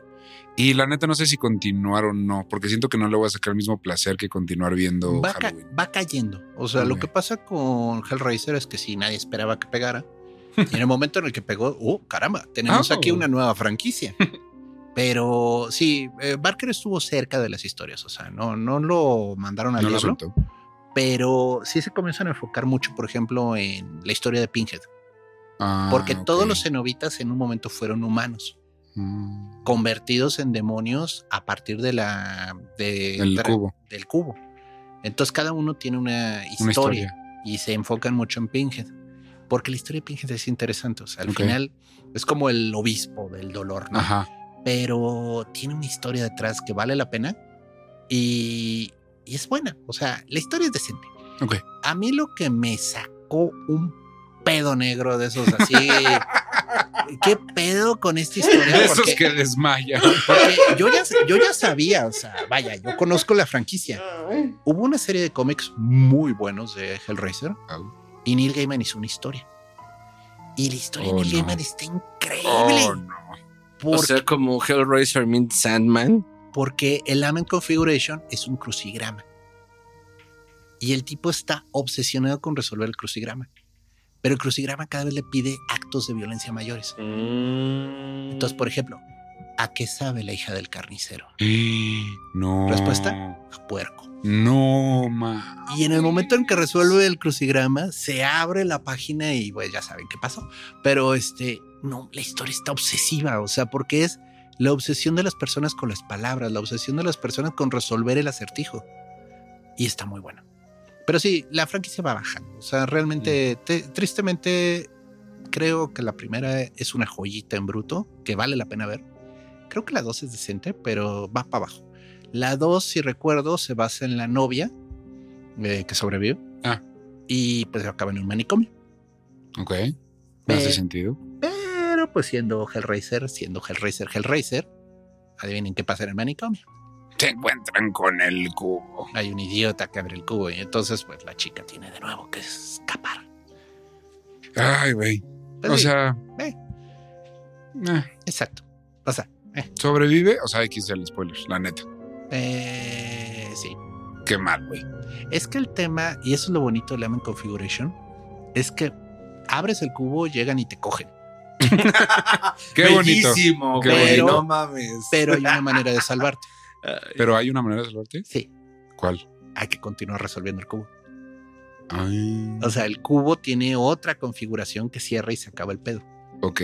Pero ¿para qué lo abres en primer lugar, güey? Por Bueno. pendejo. Bueno, lo que pasa, y esto, lo te lo y esto te lo explican, está encantado. O sea, el, Mm. hacer, eh, la caja está encantada. En el momento en que la agarras, te entra una obsesión enferma con resolverla. Como el anillo único. Ándale. O Mm. sea, es Aquí yo creo que solo sería el anillo, pero bueno. Aquí como que, o sea, en el momento en el que sostienes Claro. eso es como la cocaína y la heroína. O sea, tienes que, Comedia nos acompaña el día de hoy. tienes, sabes. tienes que resolverlo. No y mames. entonces, eh, por eso, eso, no lo explican en la película. no, no lo explican, pero es una obsesión sobrenatural. Ok. Ah, ya más entonces un poco más de sentido. Sí, sí, o sea, no, no, pues, güey, o sea, ¿quién en su sano juicio? Lo que sí es, güey, no sé cuánto presupuesto haya tenido, pero qué pedo Nada. el maquillaje, los, la producción, los puppets, o sea, todo Fue está increíble. bajo de presupuesto y la verdad, mis respetos al que hizo los maquillajes de... No mames. De hecho, eh, nota curiosa de Hellraiser como anécdota de personaje, la máscara original de Pinhead no tenía cuadrícula, ok. pero Ah, el que ajá. estaba haciendo la máscara que la pinche máscara quedara simétrica le puso cuadrícula, o sea, le puso líneas con Sharpie para que pudiera poner los, pin- los alfileres bien. Y no las borraron. Y la ve el productor y dijo, a huevo, está más macabro con la carne ahí. ¿Quién tuvo esta idea tan genial? Y la- Ah, ¿Yo? Oro ¿Te, te sólido, está gustando? Sí, yo la. oro sólido, pero Como originalmente por la, un momento, no. Bueno, igual yo la hice. originalmente la máscara era así, la piel blanda, así sin nada, y nada más los alfileres. Pero el hecho de que estuviera todo cuadriculado es más Sí, macabro. sí le añadió un. Sí, sí estuvo muy bien hecho. Pues sí, la neta, me quiero echar la serie. O sea, quiero ver esta primera y ahora quiero ver la serie porque entiendo que es una especie de reboot o rem- no es remake. No, es hicieron reboot. una segunda, o sea, hicieron de nuevo Hellraiser, una película, no es serie, según yo es, serie, es película. Ah, ok. Con un pinhead femenino, ¿no? Que, ay, se rasgaron tantos las vestiduras. Cabrón, no estás entendiendo nada. Pues, güey, el fandom de Hellraiser, como, ¿cómo es Ah, una güey. mujer? Ya sabes. Todo lo que se ha precedido por fandom está de la verga, güey. Sí. Todo hoy en día. No está está vuelto a contar, pero ya no es la misma justificación. O sea, si Lament Configuration pasan cosas horribles. Eso es un reboot, ¿no? Es un reboot. Está bien contada. Está bien contada y respetan lo importante del tema. Entonces, este, cuando ya llegan, pues sí, dices, ah, huevo, ya llegaron los cenobitas. Es como volver a ver amigos. Mm, pues, Amigos que les gusta el BDSM. Es, es como tu, es como tu reunión de la prepa, ¿no? O sea, hola, ¿qué han hecho con su vida? Y todos así con los labios de Botox. y- Es como el momento en el que, porque va a pasar, que se me va el nombre del actor, pero que vuelve a interpretar a Freddy Krueger, Robert England. que Don Robert vuelva a ponerse ese maquillaje rojo, va, se va a sentir difícil. así. Está ¿Crees? No, Pues ya está muy grande. Ya está grandecito. viejito. o sea, Sí, pues sí, ¿cuántos tiene? Como 80 y pico, Ah, 80 Es un gran personaje. O sea, la verdad, yo- Robert Englund se ve que pues, es un tipazo. Pero Puede salir como un vagabundo en la siguiente peli. Eso sí, podría aparecer en un tributo. Que Es- sea maestro o que trabaje en Google. Ahora, por ejemplo, la que, la que yo vi que no, que no hemos reseñado, digo, ya es vieja la serie, pero vale mucho la pena. Se llama Brand New Cherry Flavor. Ah, Está muy buena la serie. Tú ya la viste, ¿no? Sí, vale mucho la pena. Es una serie basada en eh, el mundo del espectáculo en Hollywood Ok. y lo que estás dispuesto a hacer para alcanzar la fama. Oh. Pero pues metes magia en medio, zombies, ¿Y Elvis Presley? no, zombies y espíritus del Amazonas. Ok. Espíritus totémicos del Amazonas. Está interesante la historia, me gustó mucho. Realmente el final yo lo hubiera cambiado, pero vaya, acepto que es la idea, es la versión de lo que hizo la historia, está bien. O sea, es un final, es lo que cuenta. Pero el final, este, ay, sin embargo, está muy bien contada. Hay dos, tres momentos de body horror que sí dices, a su madre, no lo veía venir, ¿no? Y además tienen este hermoso detalle de las películas de horror de que nadie está a salvo. Entonces, cuando dices, ay, sí, mira, este es también de los Impossible", ya no lo mataron. O sea, es así como padre, ¿no? Como que no hay nadie que se salva en ese sentido. Está bien padre, güey. Vale la pena. muere, está padrísimo. Vale la pena. El único tema, y eso sí lo comentó mi novia cuando estuvo conmigo viendo la serie, es que se te van dos, tres diálogos importantes a mitad de la película y no entendiste nada. Ah, Entonces, sí demanda un nivel de atención que luego las películas de horror no demandan. Pero es que hay, hay dos, tres diálogos que son críticos para entender lo que está pasando. Y si no lo cachaste, porque en ese momento fuiste al baño, en ese Adiós. momento te llamaron, te llegó una alerta de celular, híjole, vas a batallar porque dices, ¿qué pasó aquí? A ver, pero entonces, ¿por qué? Ah, pues es que te lo dicen, pero así en Ujú. dialoguito de, de rápido. rápido y dices, ah, es que quizás vivimos en esta cultura en la que a veces te tienen que explicar las cosas dos o tres veces para que quede claro. O que no sabemos soltar el celular. Ah, checho. Pero vale mucho la pena. Es una miniserie, si son creo que seis o ocho episodios. Cada uno dura como 50 minutos. Está larga ya cuando la ves así el valor de tiempo. Pero sí está buena. Tiene mucho esta influencia del guialo. Entonces tiene así esos colores Ujú. chillantes, la sangre muy, muy, muy roja. Está bonita. O sea, la verdad, aprecio el esfuerzo que hicieron con esta serie. Qué chido, güey. Suena bien. Sí, la, eso también me suena interesante. Sí. Fíjate, he sacado como cosas que consumir acabando este ciclo que llevo de pelis de horror. como después de eso, pero poco a poco porque yo me asusto. Este, no mames, güey, yo me eché las de. Me eché un chingo de pelis, como vuelvo y repito, pero acabo de terminar, casi de terminar las de los monstruos clásicos de Universal. Son grandes películas. Solo me falta la novia o la, esp- La novia. La novia de esposa, Frankenstein. Pero es de Bride, ¿no? Eso Sí, la novia. Novia Bright como en el, en el casorio, en Ah, la boda. Bueno, solo me falta esa, la de Frankenstein, pero las demás ya vi. También, o sea, tampoco mamen las icónicas, ¿no? Vi de la casa de la hija de la nuera de Drácula, güey. ¿Me, me permites recomendarte una que es más bien documental y es de la época Haxan? Mm. Es un documental de brujería de 1922. Te vas a cagar. Y todos ustedes en casa, por supuesto. Y espero que mientras estamos hablando todo esto, también estén poniendo sus recomendaciones aquí. En Las leeremos muy en pronto. vivo. Haxan es muy buena película. Eh, es como. Está raro porque es un documental en el que te están explicando la historia de la brujería, Mm. pero tiene efectos prácticos muy bien logrados. Y no es tanto de una persona narrándote. O sea, está raro. Es una narración buena, pero sí se siente documental viejo, ¿no? Así como que no hay un protagonista y están pasando cosas. Entonces está muy loca. Y en el cine se le consideraría como el primer, la- el primer metraje en el que se habla o se estructura el folk horror. Mm, ok. Pues no sé, güey. Fíjate, o sea, como que toda la vida sentí esa culpa de cómo que no has visto Frankenstein. Bueno, ahí voy y la veo, ¿no? Si supieran todo lo que no he visto.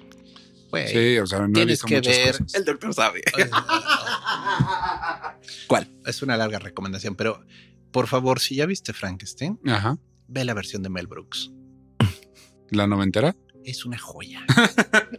es una joya de humor, o sea, pero es un humor absurdo basado en la película clásica. Ok. Tan divertido, Sí, jalo. Va. tan divertido.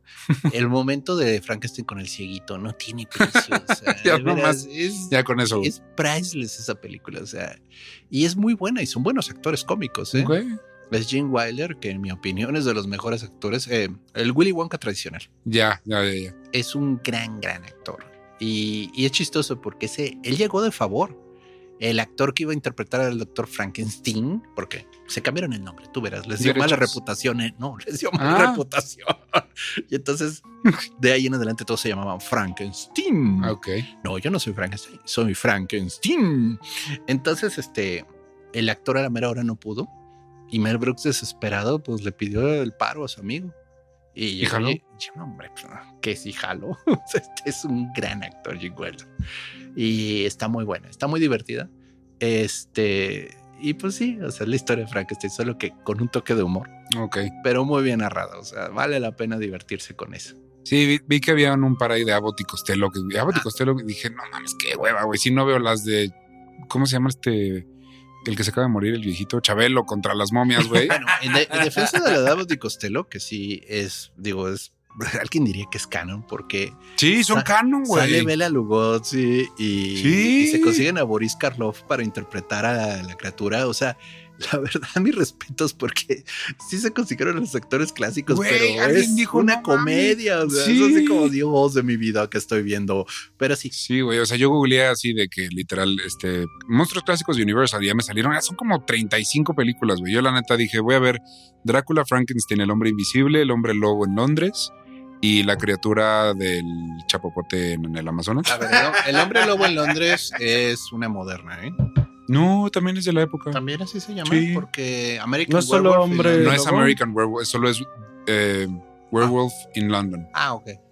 Este, bueno, Esa que dices es la de John Landis. es una increíble película, ¿eh? De También la vi, también la está en. Max. Si un día quieres zurrarte, esa es buena, ¿eh? No, esa es, Es que- o sea, ¿esa sí da miedo? Yo creo que fue la Mira. primera que mostró la transformación completa y tan Ah. gráfica. La transformación es El maquillaje de... está cabrón. Es que ya vi la de Harry Potter 3, mi hermano. Entonces puede que no, me saquen pedo tan, no, ¿sí? no, no, no, ¿Está duro? no, no, vela. Ok. Porque es horrorosa. O sea, es una Oh. transformación de horror. Es fea. Ah, ok. No es nada más así como. No, güey. no, el tipo... ¡ah! ¿Viste cómo su Ah, mano no se convierte en una pata de perro? Y, y le duele, ¿no? Ese sufrimiento. Porque además los huesos están cambiando. O sea, ¿Y no le da tos de perro? ¡Ja! No ma. A mí sí. Sí. vale mucho, la, vale mucho pena esa película. Este, tiene dos, tres momentos buenos. Ok. y sí te plantea la transformación de hombre lobo como algo grotesco. Bueno. Yo, yo no sé, digo, ya hemos hablado de lo que hemos visto, lo que queremos ver. ¿Por qué no hablamos de los proyectos que queremos hacer para el futuro? O sea, no los Ah, episodios de bonito. Histeria Colectiva, sino qué nos gustaría preparar o Mm. si tenemos algo en el tintero nuevo. Sí hay, sí hay por ahí algunas ideas y algunos proyectos. Este. Pero pues dale tú, mi hermano. ¿Quieres que lo anuncie yo? Lo anuncio yo. Pues como quieras. Lo anunciamos juntos, ¿Juntos? de la mano. No sé cómo no se acaba de empezar. No, pues digo, eh, eh, nos encanta, eh, nos encanta hablar en los micrófonos y compartir un poco de lo que pensamos. Más allá de que esto es a título personal, si creo que lo que tengo que decir es importante o no, me gusta compartir, me gusta cotorrear con la gente que está decidiendo vernos u oírnos. Y en ese sentido, eh, Ricardo propuso un podcast. Ya crecí. Este. sí, güey. ¿A otro? ¿O van a decir otro, güey? Bueno, es que a lo mejor no conocieron el otro. Ah, pero los que sí van a decir otro y con la misma gente. Es correcto. En la misma ciudad. Y no voy a seguir eso porque nos toman el video. Eh, decidimos empezar nuestro propio, pro- eh, propio proyecto de películas. Claro que sí, cómo no, con todo gusto. No solo películas, o sea, empezó como, como esa idea de querer hablar de cine porque a todo mundo en esta mesa y en, en las aledañas nos gusta el cine, pero también dijimos, bueno, ¿por qué no hablamos de cine, televisión, videojuegos, juegos de mesa, güey? Pues en general de lo que consumimos y lo que nos gusta día a día que va saliendo, lo que es nuevo. También a lo mejor un poco de lo legacy, me gusta llamarlo, pero un poquito de eso y entonces unimos mentes, unimos cerebros, unimos manos, unimos brazos y, y armamos este Frankenstein hermoso llamado... Tiene como dos nombres y no sabemos cuál es el bueno. si y- quieres, usa el nombre y el otro como tagline. Ok, entonces el nombre oficial de momento, así como estamos en redes sociales, al, al momento en que estén escuchando esto, no sé si ya, ya vive, pero ya está el, el cadáver, el cuerpo ahí armado en la mesa. Se llama Soda. Soda Pop Club o el, el club de la Soda Pop. Y el tagline es Conversaciones en el sótano de tu mamá, de la tuya, que nos estás escuchando. Ahí. Y- Pero puede ser la mamá de todos, de la tuya, Eh, de la nuestra. Mira, al final todos compartimos una madre que es la Pachamama. Entonces, también puede ser en, en uno de esos sótanos. La idea del sótano de tu mamá, por mal que suene, pero es a propósito, eh, es que a lo mejor una idea muy gringa de las películas con las que uno creció, pero en realidad en México no hay sótanos, pero la idea de poder visitar a tus compas, vas, juegas juegos de rol, vas, ves una peli, les preparan salchipulpos, piden una pizza, toman Seven Up. ¿Salchipulpos? Eh, sí. Bueno, ese- la verdad es que esa referencia la tomé como tropo. A mí me hacían papitas fritas. Mm. Pero bueno, entienden el punto, ¿no? Y la idea es eso, que sea una conversación un poco como lo hemos hecho en los diferentes proyectos que hemos tenido, que sean la tercera, cuarta, quinta persona en la mesa. Y eso, conversar sobre la cultura pop y las diatribas que tendremos sobre, sobre ello. Mm, y no solo enfocado al género, como es en el caso de Historia Colectiva, o si tuvieron la oportunidad de escuchar Musicrononautas, no solo enfocado a la música. Música. Entonces histórica. acá va a ser como cubrir mucho más la cultura pop en general, eh, lo legacy, lo vintage, lo reciente también, porque además creo que vivir en esa nostalgia, en mi caso particular, falsa de los ochentas, porque yo no crecí en los ochentas, ¿cómo va a tener nostalgia de eso? Y la de los noventas, pero así pasa. eh, pues también en la cultura pop están pasando cosas muy chingonas. eh, todos los días y como que nuestra necesidad, y pasa aquí en el horror también, de añorar cosas que vivimos o no vivimos, pues como que se nos olvida, ¿no? Y, y hay gente viva haciendo videojuegos y hay gente viva haciendo películas y escribiendo cosas. Y también siento que efectivamente ya existen tropotoscientos miles de podcasts acerca de cine y de películas. Y, de- y- y tampoco les vamos a decir que no te nosotros- vayas tan lejos, tiktokeros. Güey, sí, o sea, bueno, Que los queremos mucho Sí. y a ver, lo hacen, ¿no? pero, pero. El, el chiste es que hay tantos y que te van a dar la crítica del momento. Es No. Scorsese, el señor cine. Nosotros no vamos. cine. Nosotros, Estimados autos. Hoy les venimos a hablar de una joya. ¿Cuál es mejor? ¿Barbie o Oppenheimer? Eh, Los asesinos de la luna que de flores. Total, la flor nunca murió, güey. Pero bueno, el chiste es ¿O que. por qué Marvel está perdiendo su interés? Ah, sí. Ay, ¿por qué será, güey? ¿Por qué están perdiendo millones de dólares los Marvel? Ay, oh, perdón, tengo que hacer a un paréntesis. también me Odio esos videos de te voy a explicar. Y al final no te explican ni No, verga, solo dice enumeran nada. datos O curiosos. Disney en crisis, Blancanieves no va a funcionar. O sea, güey, la actriz de Blancanieves odia a Blancanieves. Chinga su madre. Si tú Es- eso, chinga tu madre. Es, es- es horrible cuando hacen esto que dijiste, Gerardo. Va a fracasar. Es como, güey, recuerdo el tiempo en el cual esperábamos a ver una película para cagarnos en ella. Y un poquito también de eso va el podcast. O sea, eh, lo que queremos es que, que sea un espacio seguro, así como lo es Histeria Colectiva para el nerd del horror. Eh, que lo sea para la gente que también tiene esa nostalgia por los 80s, 90s, que le encanta ver películas sin cagarse en ellas por cagarse en ellas. Y, y lo hicimos con nuestros queridos amigos que ya nos han acompañado en otros programas. Erin de Camacho, que ya no está como Erin de Camacho, ya se cambió la arroba. Camse, ¿no? Erin Camse, gracias. A quien le mandamos un saludo porque esto es radio. Eh, obviamente, y, y ella va a estar ahí también. Y con nosotros integra alguien a la plantilla, eh, a quien ustedes probablemente tal vez lo conozcan por otras producciones, llamada eh, arroba Huitzilojoshli en, en TikTok, pero él es Josh Martínez, ya nos acompañó en el programa de la música de Disney, en Musicronautas, y bueno, pues platicamos con él y obviamente... No lo hemos traído histeria, ¿verdad? no lo hemos traído historia, Hacerle deberíamos, la amable invitación. deberíamos empezar a, porque creo que también le- le gustan mucho estos temas. Y si no le gusta, le van a gustar. Y si no, exacto, podemos encontrar ahí un punto. Pero el, el chiste es que, pues los cuatro estamos ahí. Obviamente el doctor nos llegará a acompañar cuando hablemos de especiales de horror y, y cosas al respecto. Creí que era tu amigo. Creí que éramos amigos. Ay, no tenía la cámara prendida, la puedes prender de nuevo. Primero, primero van a llevar a Troy McClure que a mí, o sea. No, No, ay, güey. ay, Para empezar- tírame al piso Para empezar, Troy. McClure ya se murió. Ay, esa Pero- historia es muy triste. Yo no la sabía, ustedes me la acaban de contar sí está gacha. Pero bueno, ese es un proyecto que traemos ahí en puerta. Este, espérenlo muy pronto o espero, o ya está disponible. No lo sé. Aparecerá algún día. Algo, en algún momento. Así como Espere- una estrella en Oriente. Y cuando vean a tres reyes magos caminar por la avenida, Al amanecer del quinto día, vigila el oriente. Yo solo espero que no tardemos un año entre el piloto y el episodio uno en estrenarlo igual, ¿eh? es que grabamos el piloto, Hace un año. perdí los archivos Ah, sí. Y cuando los encontré, los encontré como un 15 de octubre y lo habíamos grabado el 8 de octubre de 2022. Y yo, no mames, qué pedo con nosotros. Con un recordatorio a ti mismo. Nota, Fernando, que esto salga en noviembre, por favor. Editar en dos semanas. Sí, con, con un post-it que ya tiene hongos. No mames, lo, lo- o sea, perdí el footage, no lo hallaba.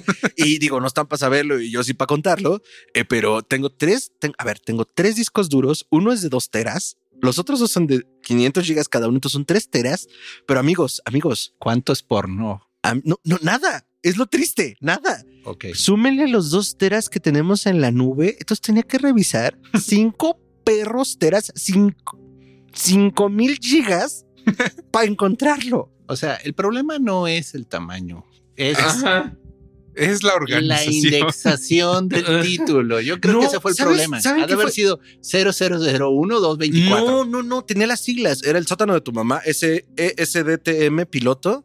Pero no sé si ahí en mi dislexia me jugué en lugar de M le puso N, güey. alguna tontería así, porque no lo hallaba hasta que lo, ni o sea, lo indexé mal y ya lo busqué como por carpeta. Me tardó como media hora, tampoco voy a mentir. Fue muy rápido. Tuve suerte. Pero sí, o sea, yo estaba muy asustado. Entonces, bueno, ese es el proyecto que tenemos en puerta. Es Eh, fan footage.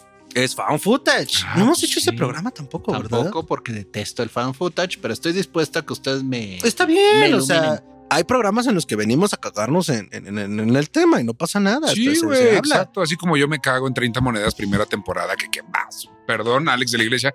Yo te quiero mucho y tu película me gusta mucho, pero la serie no me gustó, güey. El primer episodio es muy bueno. Eh, El primer episodio. El- es digno de, es digno de Del el Toro. Acá, acá. Sí. Pero ya a partir de ahí Sí. cae en picada. Estoy de acuerdo. Tiene un buen cierre. O sea, realmente creo que sí tiene episodios un poquito dispares. A mí me gusta mucho el del espejo, pero eso es personal. O sea, El de, ah, ah, o sea, tiene, ya a partir de ahí todo tiene cosas rescatables, pero sí, Sí. para mí se cae en picada. Veré la segunda temporada porque la foto que Ya se estrenó. sí. Está Hay chida. que verla y hay que reseñarla. Y no, es muy en serio. A ver, vamos a ver si conseguimos a Alex de la iglesia. Estaría muy chido. No, no, no. Alex, si Estamos- estás viendo esto, Estamos a dos grados de distancia, Háblanos. querido Alex. y- Entonces sí. estaría muy padre cotorrarla con él porque, eh, digo, sin, sin, sin querer alargar un poco más esto, ya estamos por cerrarlo, pero también sin querer hacerle un programa de 30 monedas todavía. el último episodio, si bien a mí me gustó mucho, siento que sí fue un cierre muy apresurado de todo. Como que Sí. hubo, do- hay tres, cuatro ah, arcos que están conclu- eh, y concluyeron, ¿no? Todo. Entonces, ay, a lo mejor con dos episodios más la habríamos librado mejor. Pero a mí me mama 30 monedas. Bueno, Está bueno. bueno. Las 30 Y monedas. pues bueno, yo tengo el podcast que no he hecho, que prometí que iba a ser, que ando preparando. El de Adastra. Ah, claro. No mames, Ay. Ese lleva dos años en, en Yo, el limbo, la verdad, siempre me acuerdo de él porque cada que abro la carpeta de los archivos, ahí sí. está yo, güey. Ese y el de los slashers, güey, que Un tampoco día. salió jamás. Ese sí lo grabé incluso, güey. Smasher, Smasher. Es- ese se quedó en el, en el limbo de ¿Por, producción. por qué no lo subes eh, Pues en así una de como esas está, como güey. bono? Dos manos. Bueno. Como un bono. Va, lo- lo- ah, Ah. va, puedo hacer la maqueta. ¿Por qué no abrimos un Patreon y cobramos por eso que ya Ah, hicimos? porque son nuestras ideas que no llegaron a ningún lado. O sea, Pero podrían darle- llegar. Darle los desechos, o sea. ¿Les, les gustaría ver lo que no llega al canal? Si sí, pónganlo en los comentarios. Y podríamos inaugurar con eso el Patreon, porque también el hecho de que no se haya abierto, también eh, va, o sea, nos podrán ayudar a financiar otras cosas que no hemos podido hacer por, por dinero. Pero también si les interesa y que podamos tener como punto de partida, podría ser eso. Pónganlo en los comentarios. Si les gustaría ver cosas que no han llegado a, a YouTube por muchas razones, sobre todo por un rollo de lana o de producción, Tiempo. pero quieren ver las maquetas, podemos arrancar con eso. Órale, yo jalo, güey. Sí. La neta, eso está chido. Digo, ni siquiera me acuerdo de qué hice el, creo que de Freddy. No, y además, o sea, creo que eh, sobre todo para que no parezca como, ay, nos van a dar rebabas, si están dispuestos a empezar a ver esas maquetas, con su aportación puede producirse eso. Exa También. ah, güey. No seas mamón, güey. Es como cuando dices, no mames, si a mí me pagaran por estar mamado, pues estaría, Estaría mamado. mamado. Ahí está, güey, te van a pagar, ponte mamado. ¿Sabes quién lo dijo? Momoa, güey. Ve dónde llegó. Ve, ve a dónde Ve dónde llegó. está la roca.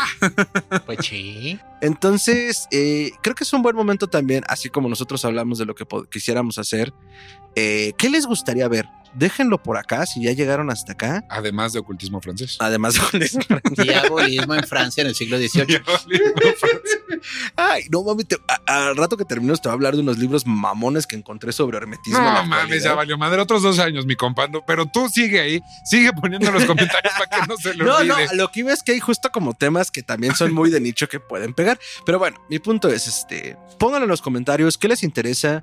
Sí hemos cachado como sus comentarios de, so- de- sobre todo de temas, pero hasta ahorita pienso en qué les gustaría que hiciéramos. Alguna vez también hablamos de hacer exploración urbana, pero también eso necesita financiamiento, digo, o sea, y si está les caro. interesa, pues nosotros, ahora sí que como encuesta de entrada, pónganlo por acá y ya vamos midiendo el agua para ver qué podría ser lo más viable y podemos arrancar con nuevos proyectos. E incluso si no están en el en vivo ahorita poniéndolo en los comentarios, pongan los comentarios de porque se queda esto subido, ¿no? Claro, Pónganlo es ahí también. de esta semana. Siempre estamos leyendo todo lo que nos ponen y ahí podemos ir sacando como de cisnos, tal vez. Chidísimo. Sí, pero a Y- ver, ¿qué- a ver y, qué eh, hacemos con Adastra. Ah, bueno, ¿qué es Adastra? Gracias. Pensé que me ibas a cortar. no, no, no, no. No, pues miren, Es que ya lo hice este, la otra vez. Que pues Adastra la idea sería que fuera una especie de revisión de lo que es la astrología, ¿no? O sea, y no van a ser horóscopos de Walter Mercado de Libra este mes. Pero, pero la idea sí sería pues, Abre un esta- pan de muerto y es- Capricornio. Exacto. Tu número de la suerte es 666 y tu color el verde caca. No, la idea sería realmente hablar de lo que es la astrología. Yo, como saben, doy clases de astrología. pero realmente estar explorando los tópicos detrás de la astrología, o sea, y no meterme tan a fondo de que se vuelva un tema de especialistas que hay que hueva. Eh, la idea es hablar precisamente de lo que define la astrología. Y sí, meter de repente horóscopos del mes, pero no con esa intención de Capricornio. El Walter Mercadismo está muerto. Pero que, por ejemplo, oye, viene un eclipse lunar, Ajá. este, ¿qué pedo? Ah, pues les puedo hablar de los eclipses en la astrología, lo que eso significa, al menos desde el lenguaje de la astrología. Sería algo así, o sea, no acabo de aterrizar, pero sí tengo suficiente material como para hablar de astrología. Y esa sería la idea. Te estoy diciendo que este- todo eso está grabado, ¿eh? Ah, es que me está sudando la cola. Sí, Adastra era un proyecto muy ambicioso. Bueno, es un proyecto muy ambicioso en ese sentido porque pues, requiere también de todos los doctos conocimientos del doctor. Pero me parece importante que haya algo así en el espectro sonoro. Digo, que conviva De con todo lo que demás. sepa, güey, sobre todo. mira. porque seguro existe, pero Yo sé que hay que mucha sí sabe. gente que sabe, hay gente que sabe mucho más que nosotros, pero no está en Spotify. Y hay muchas cosas que a mí, yo digo, ¿cómo está esto? Entonces, sí. creo que la voz del buen doctor sería una buena voz. Nacido de esa frustración de cómo osan decir eso. Krumheller. Sí, así de anciano le grita una nube, pero pues a nivel astrología, ¿no? Entonces, bueno, eso con el buen doctor. Yo, yo, yo, yo, yo tengo salud. ¿Tú qué? Yo tengo salud. ¿Tú qué? bueno, ¿y tú qué haces, güey, a, a todo esto? O sea, pero tú qué? ¿De qué? ¿O qué? ¿Para qué? Digo, aparte de poner los micrófonos, ¿qué? ¡Uy, no! Pues, ay, búsquense quién No, no, produzca. No, ni la verdad, se atrevía a tanto. es broma, o sea. Ay, no, ¿Cómo eres? Es No, Ni que la dijera tan en serio. No, ya en serio, o sea, sin Fer esto no jala. O sea, esa es la verdad. Ay, no, Fer, doctor. Fer es el productor, editor, musicólogo, este fondista, este, ahí anda dibujando los fondos de pantalla que ustedes luego ven. Y creo que Ah, sí, ¿verdad? Sí, o sea, hace de todo. O sea, eh, Fer es una bestia. O sea, es, la máquina. Y de es una buena bestia. Sí, es una máquina de producir este podcast. Este, si están interesados en que les produzca su podcast, llámelo. Llame ya. Llame ahora. Pero el punto es, este, fue chiste, sano. Sin embargo, la pregunta es, o sea, en buena onda, Fer, ¿tienes algún proyecto en puerta? Pues ya que lo menciona, ¿O doctor. qué te gustaría hacer también? Eh, pues en realidad ahorita el proyecto es este, ¿no? O sea, es Sobrevivir. combustible, sobrevivir. Eh, ha habido cierre de ciclos, hemos estado como trabajando y buscando como también eh, seguir en el mundo del podcasting. Ah, ahorita lo que está corriendo todavía es, eh, tuve la, oportunidad de colaborar en un cómic llamado El Crucifijo del Padre Lucas, que pertenece al lore y al universo Relatos de la Noche. Entonces, si ustedes son fans de Relatos de la Noche, seguramente ya lo tendrán por ahí. Entonces, admiren la bella solapa y pues por ahí estarán nuestras letras, mi nombre y el de otros colaboradores muy valiosos que pudimos y tuvimos la oportunidad de generar lore para relatos. Eh, aprovechando la oportunidad, el buen doctor aquí presente no, nos ayudó con su serie mágico, cómico, místico, musical para dar los primeros pasos en un mundo que queríamos darle mucha magia negra y lo logramos. Entonces, este, muchas gracias, doctor. Muchas, muchas gracias. Y eh, eso por un lado, por el otro he estado empezando a estructurar eh, cursos de tarot después de... 2014 fue tu primer curso. El buen doctor es eh, mi maestro de tarot, astrología, magia y runas. Y después de todo ese tiempo me animé a armar cursos de tarot. Entonces, el 5 de noviembre, domingo 5 de noviembre a las 11 de la mañana, en colaboración con Estudio Café, que es un estudio que administra, crea y, lleva a nuestra querida eh, Cas Hidalgo, eh, catadora y, experta consultora en café y coach de Brewers aquí en México. Eh, me dio la oportunidad de que pudiéramos hacer una colaboración en conjunto. Entonces, eh, si quieren entrar al mundo del café en una cata eh, para usuarios de a pie y también en un taller de espresso y a una introducción a la historia del tarot y su lectura, el domingo 5 de noviembre a las 11 de la mañana es la cita. Chequen las redes sociales, ahí tenemos toda la información. Entonces escríbanos si gustan de un lugar. Y en general, pues en la industria del podcast, eh, si necesitan algún servicio de producción, por supuesto, aquí es su lugar. Podemos platicar, hay presupuestos para todos los bolsillos, pero también para Histeria Colectiva y como parte de los nuevos proyectos, eh, me gustaría que arrancáramos los audiorelatos de una vez por todas. Entonces he estado explorando como nuevas herramientas, audio inmersivo, Dolby Atmos, o sea, ahora Con sí inteligencia artificial ahora. Neil Gaiman puede narrar nuestros relatos. Próximamente los más demandados. No, como creen? no, como creen? ¿Cómo creen? Pero la idea es esa, ¿no? Entonces esperamos poder traerles ya muy pronto. Estamos trabajando, estoy trabajando en eso para que eh, la voz del doctor sea un personaje, la voz de Ricardo sea un personaje y también algunos valiosos colaboradores que se han acercado conmigo con la intención de poder eh, participar en este proyecto, lo cual a mí me haría muy feliz. Entonces, eh, ya andamos explorando relatos. Ah, si tienen alguna idea o sugerencia, se les antoja a uno, este es el momento. La verdad, no les voy a mentir, yo quisiera arrancar con el almohadón de plumas de Horacio Quiroga, Oh, porque además se presta cabrón la historia para hacer un audio inmersivo. Y esto es también eh, un poco, eh, vamos a entrar en modo vintage, uno de los proyectos que en psicofonías nunca pudo lograrse. Un poco por tiempo, un poco por dinero, un poco por lo que sea. Eh, eh, pero grabamos un trailer, lo, voy a buscar, voy a rescatarlo, seguro debe estar en el canal de Psicofonías todavía, porque fue cuando empezaba todo lo del audio 360. Entonces trabajábamos con Bow Studio, con Julio Segura, un saludo a todo el equipo de Bow Studio que además eh, tienen un gran alcance, es un gran estudio. Si quieren hacer algo a nivel profesional, ese es su lugar. Acaban de recibir premios otra vez, como cada año en el Festival Internacional de Cine de Morelia por mezcla, pero entonces ahí nos abrieron las puertas muy amablemente y grabábamos con gran equipo. Y el tráiler está en 360 en audio inmersivo y pues la neta sí se van a cagar tantito, lo voy a poner por acá.